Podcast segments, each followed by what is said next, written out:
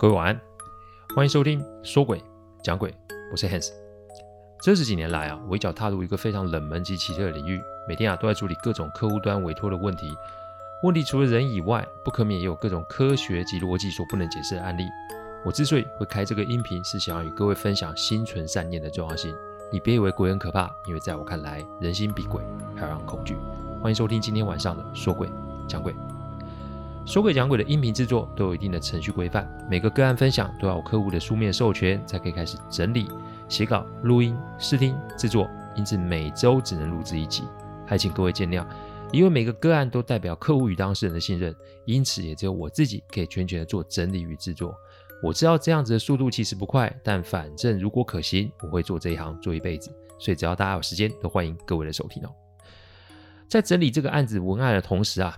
我的学生啊，跟我提了一件事，就是我们的一位朋友啊，把他在某个地方感受不好，而且认为客户服务有问题的地方啊，在网络上做了发表，并且要求对方啊，在有限的时间呢，给予回复哦。学生问我有没有什么看法？我想，不论是在维基百科，或是说鬼讲鬼，在这些实务案例里面，我一而再、再而三的强调以礼待人的重要性。凡是我们尽可能抱着同理心及尊重的心态去面对，其实大多数的问题不难解决。人生的过程，其实它就是一个犯错的累积。我们总是要透过不断的犯错及修正，才有办法找到正确的方向。但这个修正的过程有没有必要让某些人或是团体付出代价？我想这件事情大家要去衡量一下。因为这一次也许可以如你所愿，但下一次如果犯错的是你的话，你是不是也希望对方抓着你不放，然后往你的弱点死里打呢？人同此心，心同此理。你如果这个时候心中不愿意的话，那就请在别人的时候，对别人的时候高抬贵手，或者是我们可以选择一个比较温和，或是兵不血刃的方式来做。这么做不是为了姑息养奸，这么做其实是为了我们人生留一些余地啊。这个余地说白一点，也就是一种良善与温度。凡事留余地，其实到最后受益的都会是我们自己哦。到了这个年纪啊，其实我不会去针对谁或是什么事件去做什么点评啊，因为我知道祸从口出的这个道理啊。用这个做开头啊，其实在提醒各位小心我们心中那股恶念哦。你不要伤了人，还在那边沾沾自喜而不自知哦。再次提醒大家，好，我们开始哦这一集的分享哦。提醒各位听众，你还没有听过第七十八集的，请回去听哦，因为今天是下集哦。我望着面色铁青的芬姐，我知道她一定有事情在瞒着我们。师兄啊，还是微笑的泡茶、喝茶、静坐，这一动一照，其实很明显了。师兄后来就说：“没关系，你不说啊，也是您的选择啦。不过您那天晚上经历的事情只会更严重而已。你的婆婆说穿了，也是一个受害者。她的确对你不满，但有没有至于要要你的命？我想这是未必哦。”世上的一切都有因与果，您再想想，我能帮多少？还有他，哎，指的这个人是我啦，能帮多少就得看您了。此时庙外啊，传来一个砰的声音，那是一个空的铝箔包被车子碾过爆开的声音哦。这个我想大家应该都不陌生了。但芬姐就整个人跳了起来。说白一点，人啊，要是不做亏心事啊，半夜就不怕鬼敲门啊。心中有鬼的人啊，才会在这个时间点特别的敏感吧。没多久，芬姐红了眼眶，就说了这段往事。她说那一年应该是相亲结婚的前半年，她一次酒后乱性，让芬姐有了身孕哦。对方啊，一听到有身孕，哎，就来个人间失踪了。芬姐的双亲啊，都算是有头有脸的人，这哪能接受女儿未婚生子的事啊？于是压着芬姐去把孩子给拿掉，再来就是强迫芬姐相亲结了婚，连啊，现在这两个孩子都是被逼的生出来的。芬姐那点眼神啊，跟神情，我一辈子都忘不了。她的面是苍凉啊，因为在这个世上跟她有血缘关系的人都看不起她，连生出来的孩子也是被别人逼着生的。她并不是爱做生意，所以常年都在国外。她应该是不敢面对这个事实，所以才想要逃避这两个小孩子哦。我当下一听，眼眶一热，因为我自小也是不被人待见的孩子。我可以理解那种只身一人的感觉，但芬姐比我还惨啊！一切都得听从长辈的安排，这种伤害不是普通的大。而其实说真的，我还没等她哭，我自己就在哭了。但是也因为这个举动，让芬姐对我很好奇，她问我：“你在哭什么？”这是芬姐跟我讲的第一句话。但那个时候，我可没办法回她那个问题，因为我继续哭，而且还哭出了声音哦。那这样子啊，牵动了芬姐的心，两个人就在庙里哭哭啼啼了半个小时。半个小时以后啊，我看着芬姐的脸，我顿时发现她的气色好了很多。师兄说啊，哎，只有你可以做到这件事哦。你的温暖啊，突破了这个小姐的心房。这个哭，其实啊，宣泄出心中的情绪与伤痛啊。哎，你小子不错呢哦。人的情绪其实是一个很奇妙的东西哦。我上一集有说到，怨气如果不排解，生的时候会反映在生理上，死的时候就会让往生者无法安息。如果这个时候又有阴邪之物趁机而入，那么就有可能会让邪魔之物成型哦。造恶者通常是人啊，所以如果这个孩子的创造者是芬姐，那芬姐如果一直处在愧疚及怨恨的话，正所谓母子连心，孩子就会成为阴邪之物，那也是可以被预期的。所以重点在于解掉分解内心的那个结，只要那个结可以打开，一切的解决都有可能性。怀有恨意的孩子，再加上对媳妇有抱怨的婆婆，恨意加怨气啊，这真的是一个完美的结合。孩子在哪里？我也不知道自己是哪来的直觉，这句话就脱口而出。当然，我的意思不是说芬姐纵鬼伤人，我的意思是这个孩子现在埋在哪边？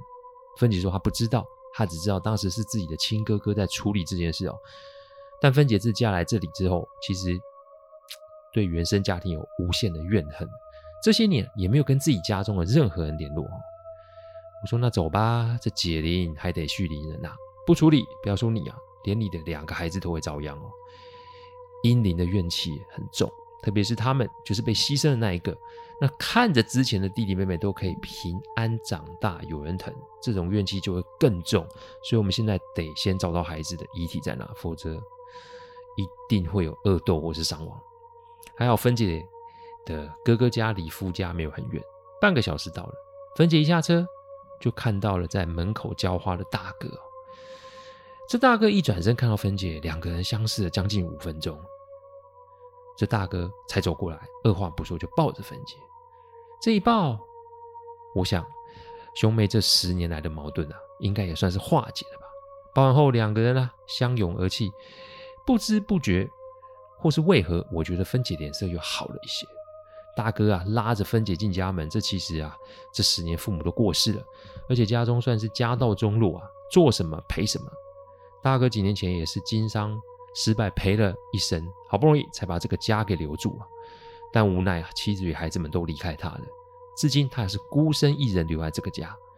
芬姐说明来意之后，大哥脸色大变的说：“他也去找你了吗？他也去找你了吗？那这意思不就代表这孩子早就在这边闹了个底朝天了？”芬姐点点头说：“他这几天的遭遇。”讲到这里，大哥就说：“一切都要从他嫁过去生下第一胎之后开始。”家里不得安宁，半夜不是厨房有东西掉下来，不然就是浴室水龙头被打开，更扯是隔天起床，家中客厅被翻得乱七八糟。本来以为是小偷啊，装了摄影机，这才发现所有的事情都不见人影啊。那既然不是人，自然他们就知道是发生了什么事。中间其实也是有找的师傅来处理，但效果都不好。其实师傅们都有说这是一个孩子的灵哦，但芬姐的大哥及父母都否认有这件事。就算他们知道那个孩子是谁，为了家中的名声，他们选择的否认。那之后就可以被预见的是越闹越凶，越闹越大。十年过去，父母相继的过世，家中的生意一再的衰败。其实大哥是打算自己就留在这里，用自己的一条命抵给这个孩子哦。因为最近他已经是可以看到孩子在他前面晃来晃去了，甚至是去年扫墓的时候，他还梦到父母被一个小鬼模样的孩子给踩在地上，浑身是伤。但大哥仍是选择不处理哦。其实这就是人性的黑暗面。不过没关系啦，来了就得处理。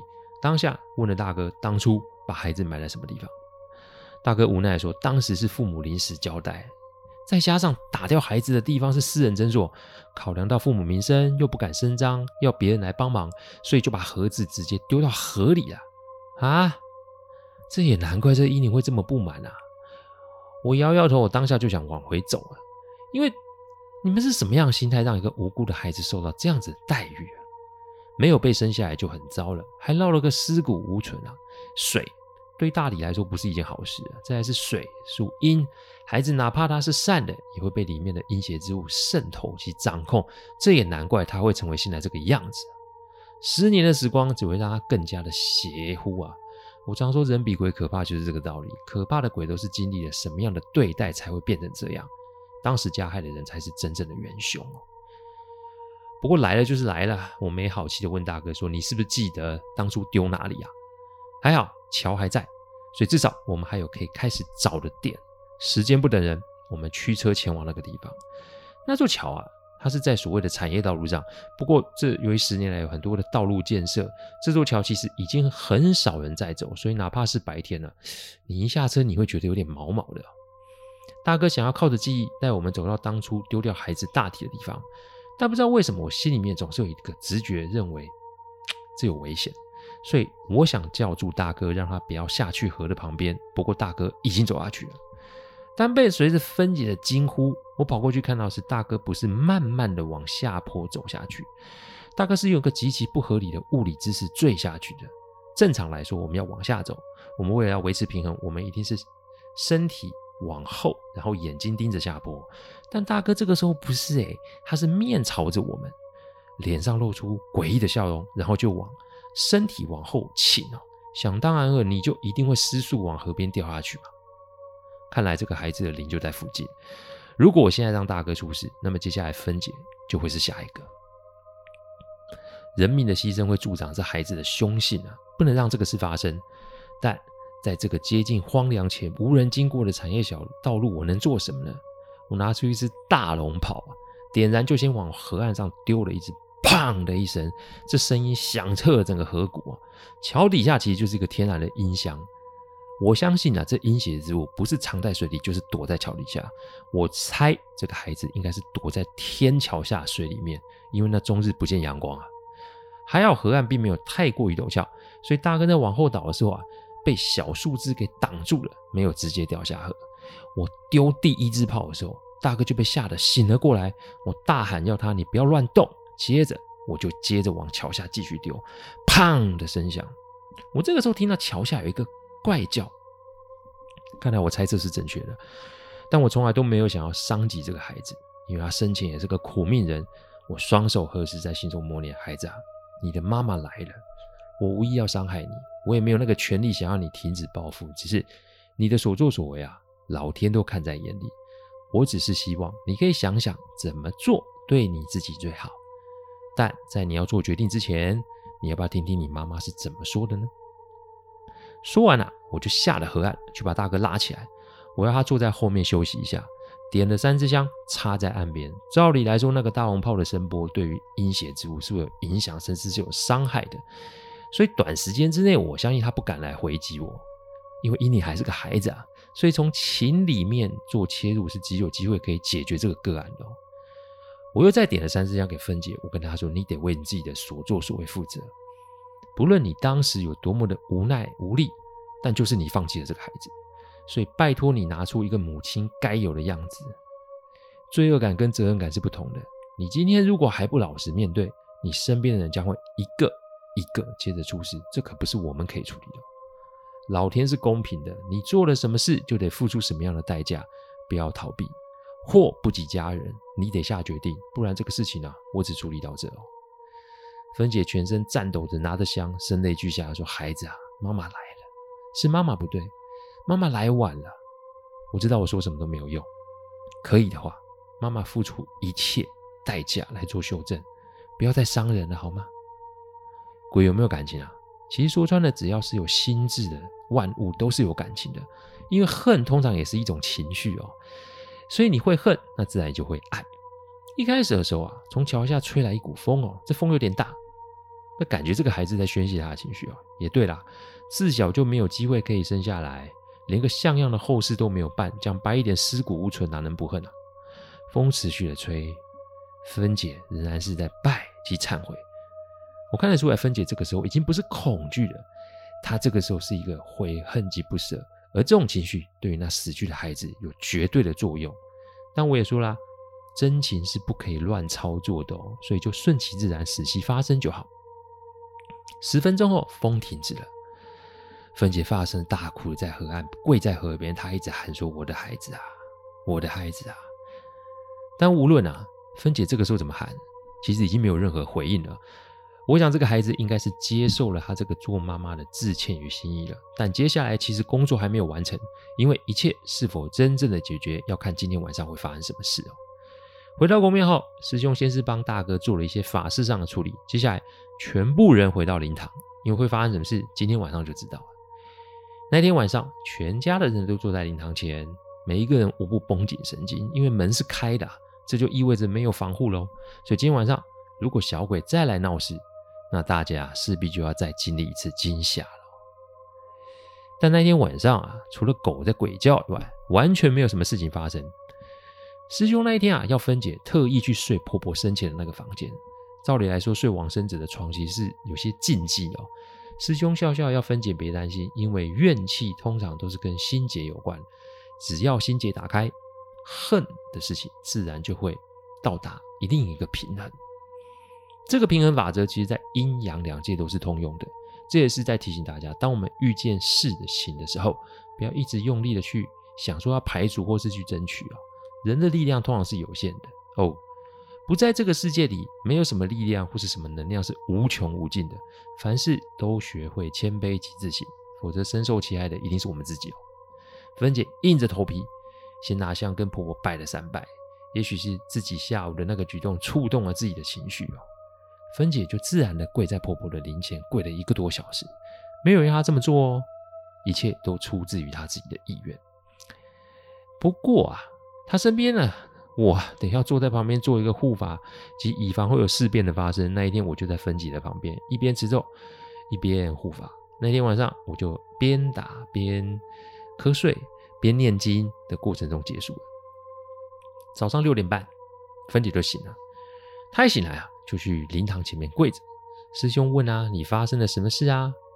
芬姐说：“她梦到了自己的父母、过世的婆婆，还有那个未曾谋面的孩子。”之前发生的事情的确是孩子惹出来的，不过那天我们去山里面的时候，芬姐的真情诉说打动了孩子。再来是啊，操控孩子的那个恶鬼啊，已经被我的大龙炮伤了，这才给了孩子可以有机会逃了出来。说到这个大龙炮，不是普通的大龙炮哦，这个大龙炮里面装的是朱砂，对阴邪之物有极大的杀伤力。但这个也不是我当初所预期的，只能说无心插柳柳成荫了啊。梦中啊，亲生父母跟芬姐道歉，表示这一切都是他们自己种下的因，他们活该被报复及遭受果报，只是希望芬姐可以照顾一下自己的大哥。婆婆呢，只是慈祥的摸摸芬姐的头，表示以前的确是对她有怨，但是知道这些事情之后，也知道芬姐是个苦命的孩子，所以这个孩子就是自己的孙子，就让他及亲家与这个孩子们作伴，剩下的就交给芬姐自己安排哦。芬姐在灵堂前面泣不成声的一直忏悔，她承诺一定会把家人都给照顾好。所以后来啊，我们等于是办了两场法事，一场是给长辈的，另外一场是给那孩子的。至于啊，那河里面的阴邪之物，我们日后还有机会会遇上，不过那是后话，也会在另外一个案例再做分享了。芬姐在接下来的两年里做了规划，她让小夏往返于台湾与美国之间，而她则是留在这里跟先生及两个孩子作伴。先生知道这件事情后，没有多说什么，反而是全心接纳了芬姐以及那未出世的孩子哦。几年后，芬姐竟然又怀了孕嘞！出世的就是一个胖小子。芬姐请师兄做主帮忙取名字，师兄取的叫天成、啊，因为一切都是老天的促成，不是吗？满月酒啊，我被请了下去哦。我跟师兄坐在同一桌，我发觉芬姐变了。不再是强悍的生意人，而像是一个母爱爆表的母亲哦。这个个案、啊，算是圆满结束。我用这个个案来提醒大家，世上的事都有因果的，该做的功课就是要做，因为这通常只是时间早晚的问题。谢谢大家赏光，听完后请喝杯温开水再去休息。我讲的不是什么乡野奇谈，我讲的都是真实发生的案例。我最希望的是劝大家心存善念，祝各位有个好梦。我们下周再来说鬼讲鬼，各位晚安。